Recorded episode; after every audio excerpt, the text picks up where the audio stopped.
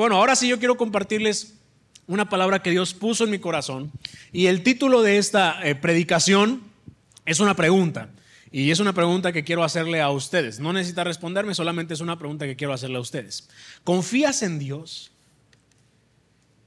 ¿Confías en Dios? ¿Hay una confianza en ti hacia Dios?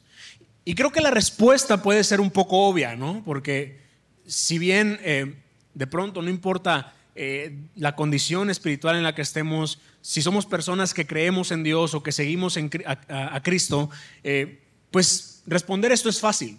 Claro que confiamos en Dios. Claro que tengo mi confianza puesta en Dios. Sin embargo, quiero que seamos realmente honestos y realmente sinceros con nosotros. ¿Realmente confiamos en Dios en todo?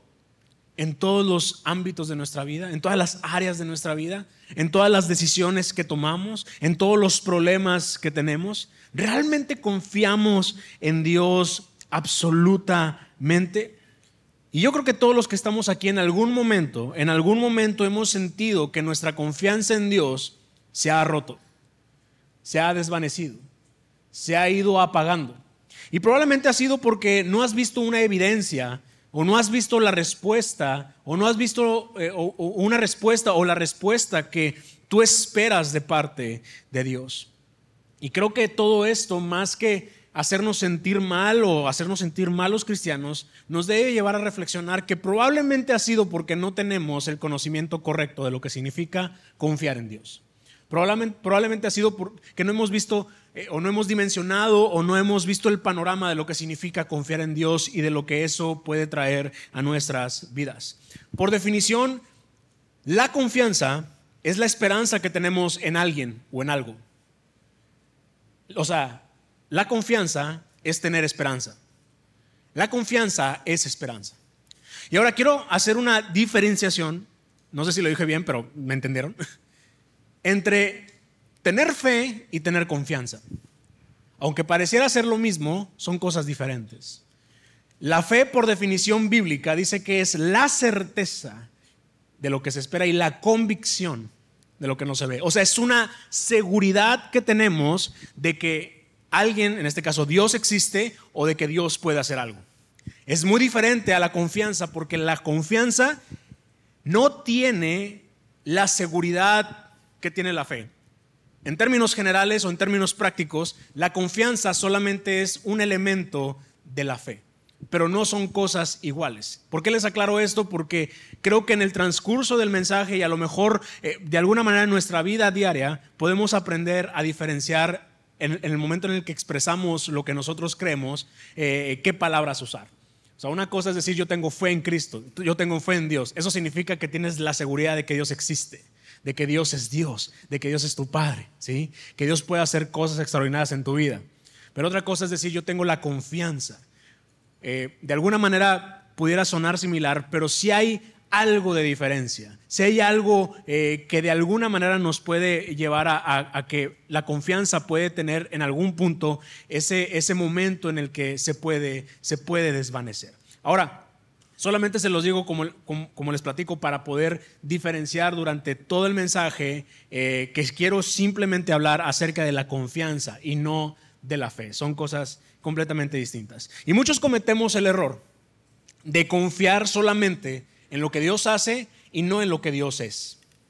Solamente confiamos en que Él puede hacer muchas cosas, pero no en la persona o en, las otras virtudes que Él representa.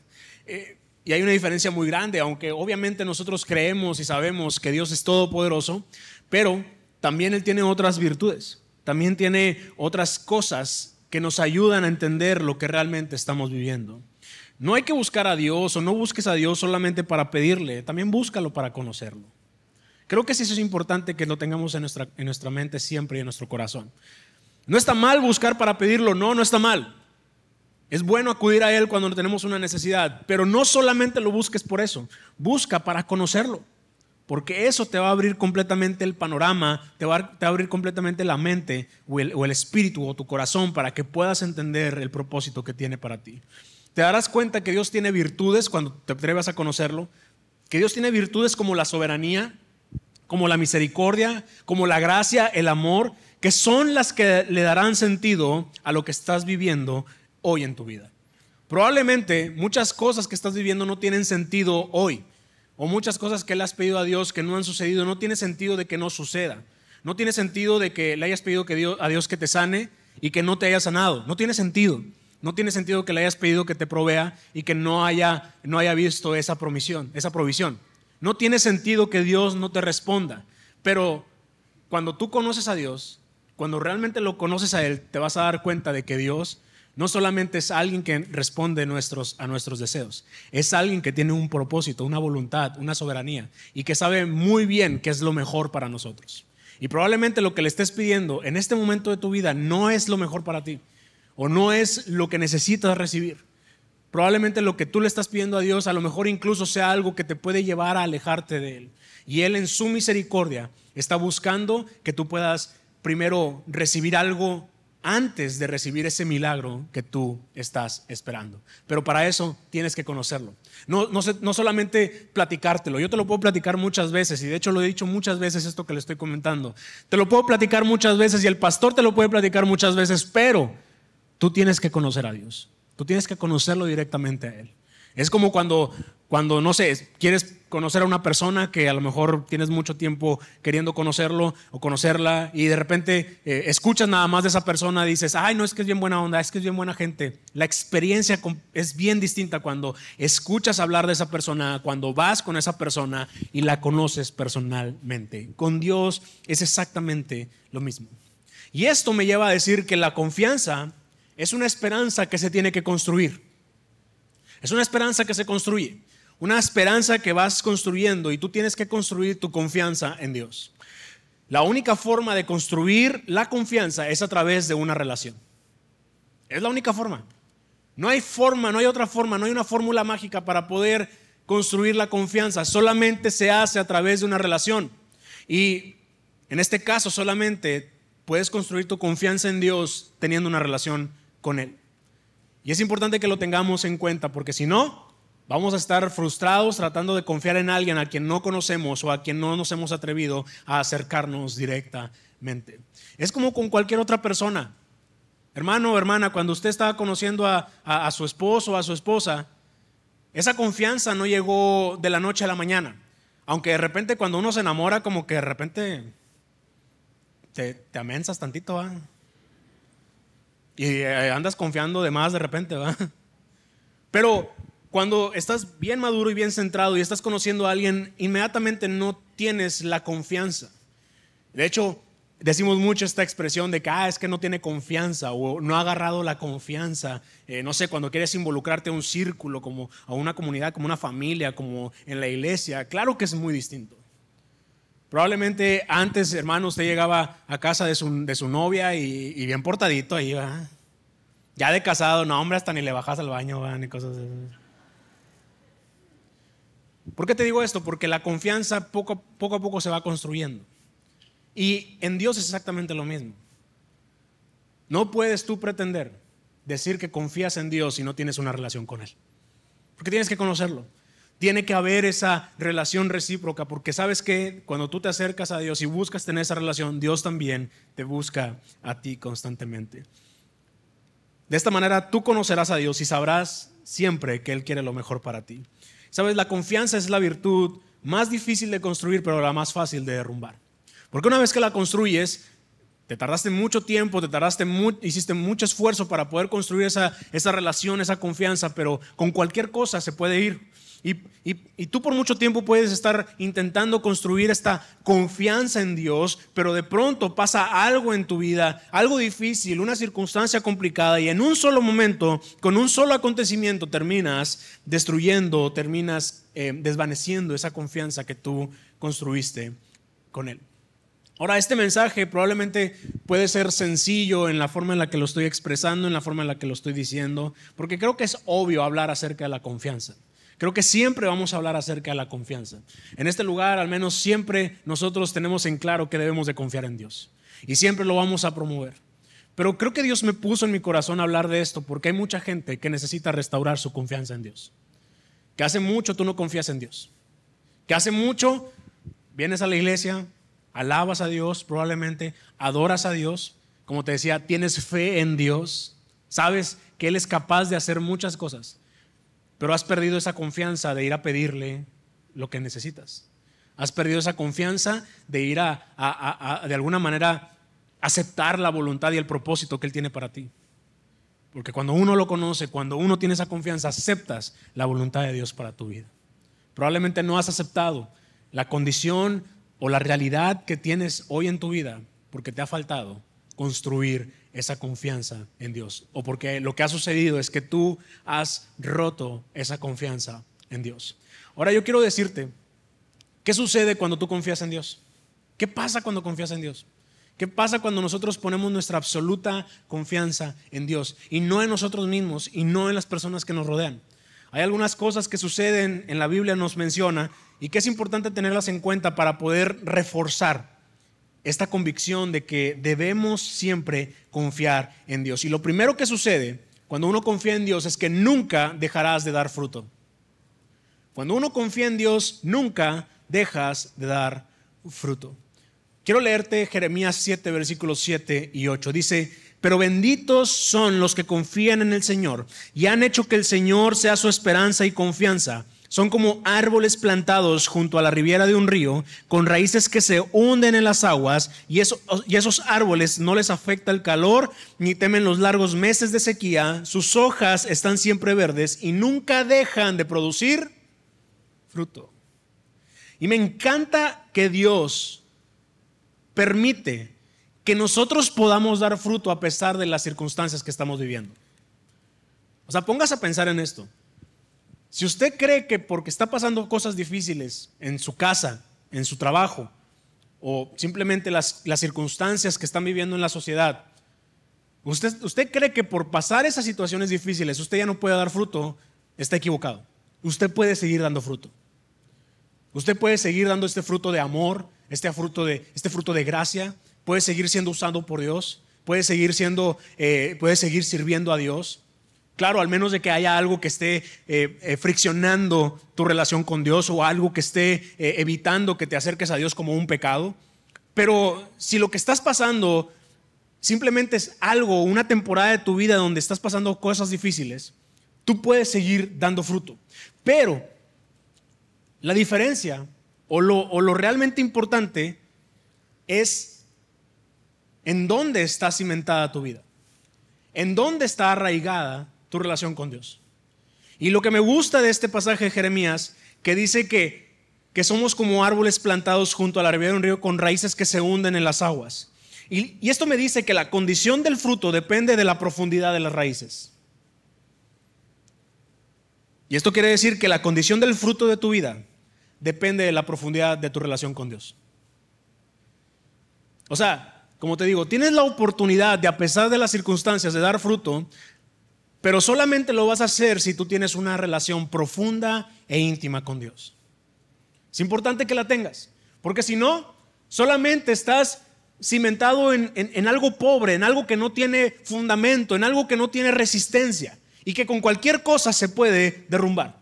Y lo que nos, dice Jeremías aquí es que puede venir cualquier acontecimiento, puede venir tiempos de sequía, puede venir tiempos difíciles, puede venir lo que sea, pero como tú tienes tu relación con Dios cimentada, eh, eh, arraigada en, la profundidad, en una intimidad constante con Dios, entonces tú vas a seguir dando fruto. Pero es importante que tú seas consistente y seas consciente de que tienes que alimentar esa relación con Dios. Si no, lo que va a suceder, vuelvo a repetir, cualquier cosa te va a mover. Cualquier cosa te va a desarraigar o te va a llevar a que, a que dejes de confiar en Dios, a que dejes de confiar que realmente Él puede ser tu esperanza en cualquier momento. Las circunstancias adversas no pueden contaminar aquello que dependen de la profundidad de tu relación con Dios. Nada puede contaminar tu vida si esa vida depende de esa relación íntima con Él. Lo segundo que, que sucede cuando nosotros confiamos en Dios, lo primero es que nunca dejamos de dar fruto, pero lo segundo es que Dios siempre estará contigo. Y a ver, creo que pocos, pocos hemos damos por hecho que Él está con nosotros, pero no sabemos realmente lo valioso que es que Él esté con nosotros. ¿Eso qué significa? Que en todo momento Dios te va a acompañar. En los tiempos buenos, en los tiempos malos, Él va a estar contigo. Él va a estar acompañándote en esos momentos donde te sientes solo, donde sientes que nadie te ayuda, donde sientes que no puedes avanzar, donde sientes que, que, las cosas no te salen. En esos momentos Dios siempre va a estar contigo. Dios siempre te va a proteger, siempre te va a guardar, porque Él siempre está contigo. Y como hijos de Dios tenemos que abrazar esa promesa de que Él siempre va a acompañarnos en cualquier momento.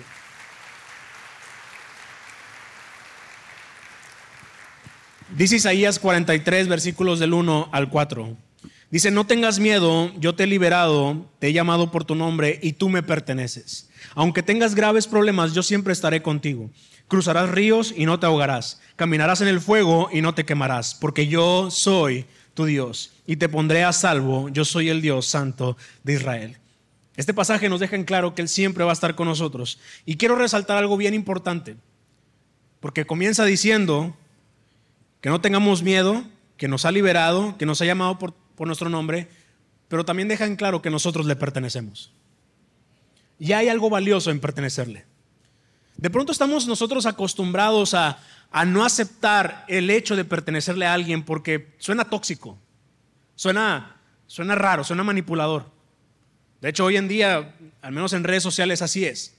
Cuando alguien, eh, por ejemplo, yo he escuchado hombres que, digo, por normalidad o por, no sé, porque es algo muy coloquial, le dicen, ah, es que ella, ella, es, mía, ella es mía, o sea, su esposa es mía. Y, y de repente es, o sea, mucha gente se va en contra de esa persona. ¿Cómo que es tuya? Es una persona propia y ella es dueña de su propio cuerpo y todo este tipo de cosas. Entonces, de pronto tenemos a lo mejor un estigma acerca de pertenecerle a alguien. Pero, ¿sabes? Creo que nos queda claro que no hay nada mejor que pertenecerle a Dios. Porque Él nos conoce. Él sabe nuestra condición. Él sabe cómo somos. Él sabe lo que necesitamos. Y no hay nada mejor que podamos pertenecerle siempre a Él. Ahora, ¿qué significa pertenecerle? ¿O qué pasa cuando le pertenecemos a Dios? ¿O qué pasa cuando aceptamos que le pertenecemos a Dios? Lo, que, lo primero que pasa es que Él opaca el temor. Dice, empieza diciendo el versículo 1, no tengas miedo. Sabes, no hay nada mejor que vivir sin temor. No hay nada mejor que vivir confiados en que a pesar de las circunstancias Dios nos va a ayudar. Que podamos tomar decisiones sin temor, que podamos tomar la decisión de seguirle, de cumplir su voluntad sin temor alguno. Él opaca el temor. Lo segundo que hace es que nos da libertad. Pero una verdadera libertad, no la libertad ficticia que el mundo ofrece o la libertad fantasiosa que el mundo ofrece. Realmente el, mundo, la sociedad no ofrecen libertad. Lo único que ofrecen es una forma más agradable de estar esclavizado. Y sabes, creo que es importante que nosotros valoremos la libertad que Dios nos da. Porque la libertad que Dios nos da es una libertad libre de problemas emocionales, libre de, ataduras espirituales, libre de cosas que solamente nos van a llevar a sentirnos aún más frustrados, aún más, este, más, más mm, estancados, aún más eh, tristes o incluso a no disfrutar lo que Dios realmente nos ha dado. Sabes, hay cosas tan valiosas en tu vida que no necesitas más para poder disfrutar. Y a veces decimos que no necesitamos más para poder disfrutar, pero la realidad es que es difícil para nosotros. ¿Por qué? Porque estamos esclavizados. Estamos esclavizados a lo que el mundo nos dice que nosotros debemos de tener. Y lo tercero que hace es que cuando le pertenecemos es que Él afirma nuestra identidad. Sabes, en el contexto de lo que dice Isaías, Isaías le está hablando al pueblo de Israel. Y creo que el pueblo de Israel siempre tuvo una crisis de identidad. ¿Por qué? Porque no sabía lo o sea, imagínense, era el pueblo escogido por Dios, pero ellos no valoraban el ser el pueblo escogido por Dios. Y eso a lo mejor viene desde, desde el momento en el que Israel no se llamaba Israel. Israel se llamaba Jacob. Y Dios le cambió el nombre. Imagínense que le cambien el nombre hoy en día. Lo difícil que es que hoy te cambien el nombre. Algunos dirán, no, a mí sí, me gustaría que me lo cambiaran porque mi papá se pasaron de lanza. Imagínate lo difícil que es. Los trámites que tienes que hacer, eh, incluso hasta creo que es un juicio el que tienes que hacer, el trámite de cambiar todas las cuentas de banco a tu nombre, tus, tus propiedades a tu nombre, si para comprar un boleto de avión y nada más te equivocas en una letra, y esas aerolíneas no te perdonan, en una letra que te equivoques, en una letra que te equivoques, cambiar ese nombre es difícil. Tienes que pagar un dineral, tienes que hacer muchas cosas para poder cambiar ese nombre. Entonces imagínate, Jacob le cambiaron el nombre a Israel. Esa crisis de identidad de alguna manera permeó en todo el pueblo. Y todo el pueblo no pudo aceptar que el hecho de llamarse Israel significaba que le pertenecían a Dios y que ellos eran el pueblo de Dios. Por eso Dios le decía a ellos, te he llamado por tu nombre. O sea, le está diciendo, te he llamado por lo que eres para mí. Y sabes, a nosotros lo que nos está diciendo es que Él nos llama a nosotros por lo que somos para Él. Y nosotros somos sus hijos. Y en el momento de pertenecerle, lo que Él hace es llamarnos sus hijos. Y no hay nada mejor que saber que somos hijos de Dios. Que saber que Él es nuestro Padre y que Él siempre está al pendiente de nosotros. Pertenecerle a Dios nos da la, la garantía de que siempre Él estará con nosotros. Sabes, también en este pasaje de la Biblia me deja en claro que en muchas ocasiones Dios no va a impedir que algunas circunstancias difíciles nos pasen. Algunas situaciones complicadas sucedan en nuestra vida. Hay veces que Dios no lo va a impedir. Ay, qué mala onda Dios, ¿no? ¿Por qué no hace algo? Si Él es tan bueno y soberano como nos dicen, ¿sabes? Por algo no lo hace. Y, nos, y nosotros lo podemos aprender en diferentes momentos de la Biblia. Cuando Dios no impidió el diluvio, pero siempre estuvo con Noé. Dios no impidió que vendieran a José a los egipcios, pero siempre estuvo con él. Dios no impidió que David fuera perseguido por Saúl, pero siempre estuvo con él. Dios no impidió que Job lo perdiera todo, pero siempre estuvo con él. Dios no impidió que Daniel lo echaran a una fosa de los leones, pero siempre estuvo con él. Dios no impidió que Sadrat, Mesach y Abednego entraran al horno, pero ahí estuvo siempre con ellos. Solamente hay un momento en un, eh, con un personaje en el que Dios no estuvo con esa persona y que, lo, y que lo dijo con sus propias palabras. Estoy hablando de Jesús. Cuando Jesús estuvo en la cruz del Calvario, una de las siete palabras que Jesús dice es, Dios mío, Dios mío, ¿por qué me has abandonado? Y sabes, solamente permitió que esa vez sucediera para que tú y yo el día de hoy no tuviéramos que decirle a Dios, ¿por qué me has abandonado? Porque Él siempre está con nosotros porque Él siempre está con nosotros en todo momento.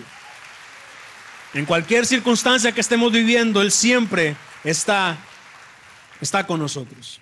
Probablemente no, impida que pases por algunas pruebas. Probablemente no, no impida que pases por algunas circunstancias difíciles. Pero recuerda, Dios está contigo. No necesitas más. Dios siempre va a estar contigo. Y lo tercero que sucede cuando nosotros eh, le, confiamos en Dios o le entregamos nuestra confianza en Dios, a Dios, es que Él siempre va a actuar a nuestro favor. Esto puede sonar similar a lo anterior, pero no es igual. Una cosa es que esté con nosotros. Significa que Él está, simplemente está. Pero otra cosa es que Él actúe a nuestro favor a pesar de lo que nosotros vivimos. Dice Salmos 37, versículos 5 y 6. Tú debes confiar en Dios, dedícate a hacer el bien, establecete en la tierra y mantente fiel a Dios. Entrégale a Dios tu amor y Él te dará lo que más deseas. Pon tu vida en sus manos, confía plenamente en Él y Él actuará a tu favor. Y en este salmo podemos ver que Dios puede actuar. Y confiar en Dios te da la garantía de que todo obrará a tu favor. Muchas veces nosotros no, no, no valoramos esto, no aceptamos esto. Y, la primera reacción natural, si tú quieres, pero la primera reacción que tenemos cuando algo malo nos sucede es siempre renegar, siempre enojarnos. Algo malo te sucede en el, haces mucho tiempo en el tráfico, ya andas todo estresado renegando, ya andas todo estresado ahí, este, culpando a todo mundo, porque vas tarde. Estás en el aeropuerto y de repente se te atrasa el vuelo, y ahí andas reclamándole al pobre chavo que no puede hacer nada. Y hasta te graban y ya ni modo, te hiciste viral. Lord, viva Aerobús, la fe. Ah, porque hasta te reconocen. Ah, él va la fe. Y sabes, lo primero que hacemos es renegar. Pero nunca nos podemos a pensar que probablemente Dios nos pudiera estar librando de algo. ¿Te has puesto a pensar que a lo mejor Dios canceló ese vuelo para librarte de algo? Pero lo primero que pensamos es que las cosas están en nuestra contra. Pero no pensamos que a lo mejor algo malo y difícil, porque también no te juzgo, si te estresas, estresa. O sea, yo también me estreso cuando algo malo sucede, yo también, por, yo también reacciono cuando algo malo sucede, pero una cosa es como reaccionar así, pues normal, pero otra cosa es ya ir sobre las personas y culpando a todo mundo, incluso culpando a Dios, a simplemente decir, a ver, no me gustó que pasara esto, me afecta que me pase esto, pero probablemente Dios me esté librando de algo. Le platicaba a los jóvenes que hace un tiempo donde yo me moví, me moví mucho en metro, camión, antes de yo poder tener un carro, y y me acuerdo muy bien que yo tenía que bajarme en una estación y estaba medio empezando a, pues aprender a andar en metro. Me tenía que bajar en una estación y por alguna, por quién sabe por qué, pero este, me pasé esta, esta estación y me fui hasta la otra. Y ahí andaba todo enojado. No, hombre, Dios, te la bañas. ¿Por qué no me dices? Ay, sí, como si Dios me... Háblame a través de la vocecita de la bocina de perdido, pero ya andaba todo enojado porque pues obviamente eso hizo que me tuviera que eh, regresar y fue un rollo total. Me, me estresé mucho. El punto es que cuando yo llego a mi casa, prendo las noticias y de repente sale la noticia que en la estación donde yo me tenía que bajar, pero no me bajé, había habido una balacera. Yo no, pues qué bueno que no me dijiste, Dios. qué bueno que no me avisaste, si no. Imagínense, a lo mejor usted, no sé, hay tráfico en la mañana, no se, no se frustre, no se enoje. Confía en Dios. Probablemente Dios lo esté librando de algo. Probablemente lo esté librando de, que, de, un accidente. Si, si, lo desvían por algo, no se enoje, no se frustre. Confíe en que Dios va a orar a su favor siempre. Ahora, eso es en cuestiones básicas, así como de la vida cotidiana, pero en muchas cosas importantes en nuestra vida, también Él puede hablar a nuestro favor. Si usted de repente ve que, que, su esposo no agarra la onda, que sus hijos no agarran la onda, usted no se frustre y no se enoje. Pónganlo en manos de Dios y confíe que Él va a obrar a su favor. Y va a ver que Dios con su mano va a tomar todo bajo su control. Porque déjeme decirle algo, que Dios es experto en darle propósito a nuestras tragedias. Él es experto en darle propósito a, lo que, todo lo malo que nos sucede. Nadie más lo hace, solamente Él. El enemigo querrá, querrá destruir tu vida a través de las circunstancias adversas, pero Dios se atreverá a construir un propósito sobre tus problemas. Tú sabes, tú sabes el potencial que tienes al confiar en Dios cuando algo malo te sucede. Tú sabes que Dios puede usarte de una manera poderosa. Hay gente aquí que ha pasado por cosas realmente complicadas y difíciles. Hay gente que ha sido abusada. Hay gente que ha sido maltratada, que ha sido traicionada. Hay gente que ha sido, eh, que ha sido eh, injustamente tratado o injustamente juzgado. Hay gente que ha sido realmente que está pasando cosas difíciles, que ha perdido un ser querido. Pero lo que puedes ver es que tú puedes confiar en Dios en que esa tragedia que tuviste, puede convertirse en la oración de una persona en un futuro. Tú puedes convertirte en la respuesta de la oración de una persona en un futuro. Tú puedes convertirte en esa persona que puede ayudar a más personas a salir adelante. Puedes convertirte en esa persona que puede ayudar a, más gente que fue abusada. Puedes convertirte en esa persona que le tiene que dar esperanza a las personas que están enfermas. Y que a lo mejor dices, es que a mí no me ha sanado Dios por completo, pero sabes, tu fe, solamente tu fe, tu confianza en Dios es suficiente ingrediente para que otras personas confíen en Él. Sabes, hay gente que no tiene un milagro tangible, pero que inspira mucha fe. ¿Por qué? Porque confían en Dios. Y tú puedes ser esa persona. Y ni se diga si Dios hace tu milagro. Porque si Dios hace tu milagro, lo mejor que puedes hacer es decirle al mundo entero, ¿sabes qué? Yo conozco un Dios que puede sanar, un Dios que puede eh, proveer, un Dios que puede darme lo que necesito, un Dios que puede rescatar a mi familia, un Dios que me puede rescatar de los vicios, un Dios que, que puede rescatar a mi familia de los vicios, un Dios que puede hacer cosas extraordinarias. ¿Sabes? Tú tienes el potencial de que Dios pueda usarte para traerle fe y esperanza a otras personas. Pero tienes que confiar en Dios. Porque si no, solamente puedes convertirte en un, vamos a llamarle así, cristiano promedio, que religiosamente hace las cosas que tiene que hacer, pero que en su corazón no hay una confianza plena y absoluta en Dios. Y para terminar quiero contarles algo muy personal. Yo, eh, en algún punto de mi vida, yo, yo tuve que eh, decirle que sí a Dios, a, servirle eh, y a, a, ser pastor y a todo lo que Dios está haciendo en mi vida hoy en día. Pero en su momento fue realmente una decisión difícil. yo decidí conscientemente tomar un camino diferente al ser pastor. Yo vengo de, mi abuelo fue pastor, mi papá es pastor, y de alguna u otra manera todo parecía indicar que yo también tenía que ser pastor. Pero honestamente yo no quería. Yo no quería no porque me haya ido mal, la verdad es que no, no tengo nada que reclamar. Nunca me faltó nada, mis papás fueron muy sabios al momento de, de, pues de balancear la iglesia y la familia. Mis papás de verdad hicieron un trabajo extraordinario, ellos sí tuvieron errores, pero en general fueron personas que hicieron todo lo posible para cuidar nuestro corazón, al grado de que hoy en día estamos los tres hijos sirviendo a Dios. Yo sirvo a Dios, mis hermanas sirven a Dios.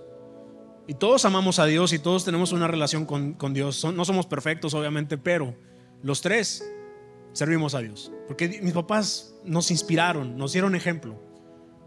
Pero, pues una cosa es la relación con Dios y otra cosa es decirle a Dios, sí, voy a servirte de tiempo completo.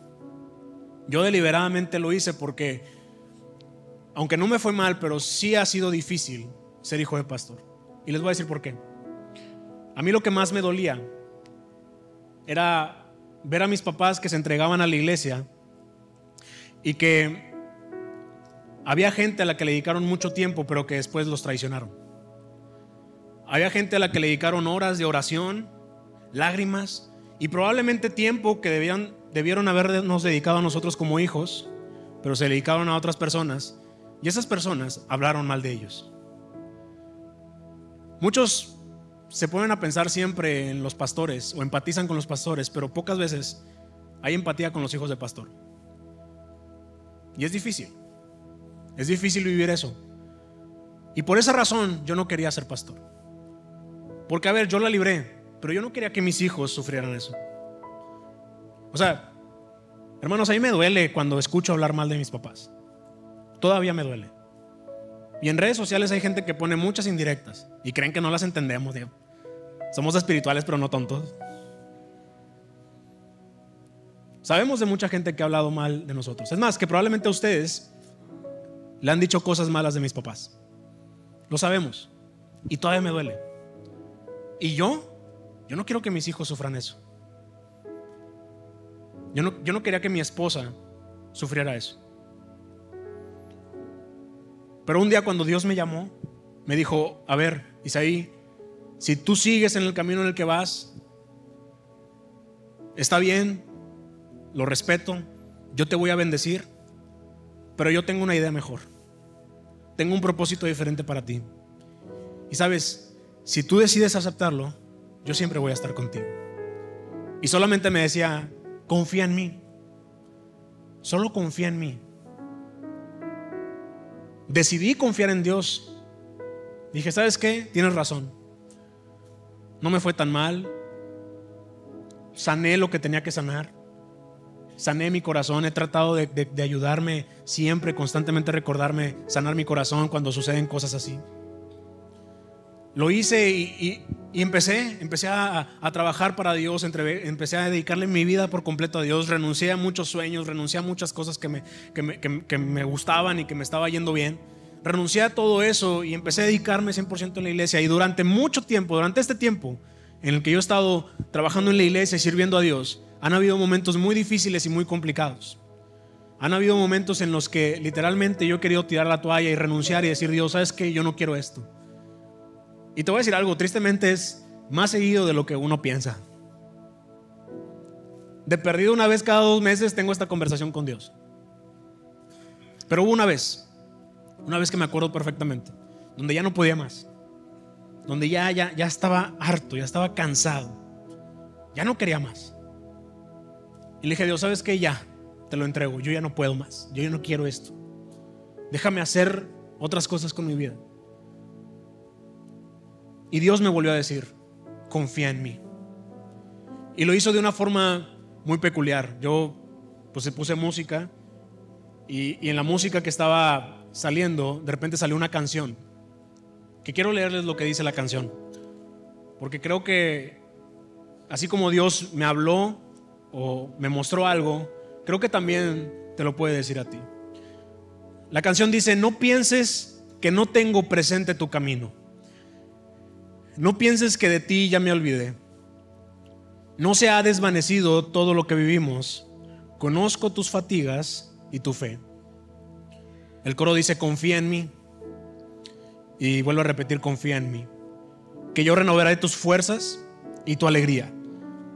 Y como ave por el cielo volarás. Dice, y si te sientes débil y no puedes dar el paso, en tu fragilidad yo te sostendré. Por mucho que te esfuerces, tu vida no depende de otro más que de tu Padre fiel. Dice, confía en mí. Confía en mí.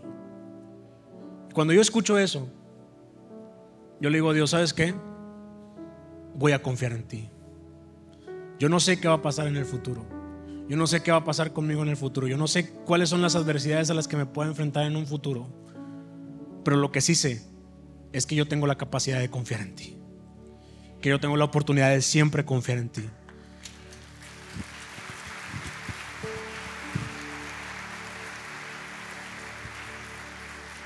Iglesia, lo que yo quiero decirte el día de hoy es que yo no sé cuáles son los problemas que estás pasando, que yo no sé cuáles son los problemas que vas a pasar en el futuro. Yo no sé cuáles son las dudas o las inseguridades que tú tienes, pero tú puedes confiar en Dios. Tú puedes confiar en Dios. Y puedes confiar en Dios sin tener evidencia, sin tener una respuesta inmediata. Tú puedes confiar en que Dios, Él está orando en tu vida, te está perfeccionando. Y que cuando, cuando esto pase, cuando este momento difícil pase, vas a poder voltear atrás con agradecimiento y no con lástima, con depresión, no con, con un sentimiento amargo. ¿Sabes? Dios puede hacer que esta circunstancia difícil se convierta en un buen recuerdo. Pero tienes que confiar en Dios.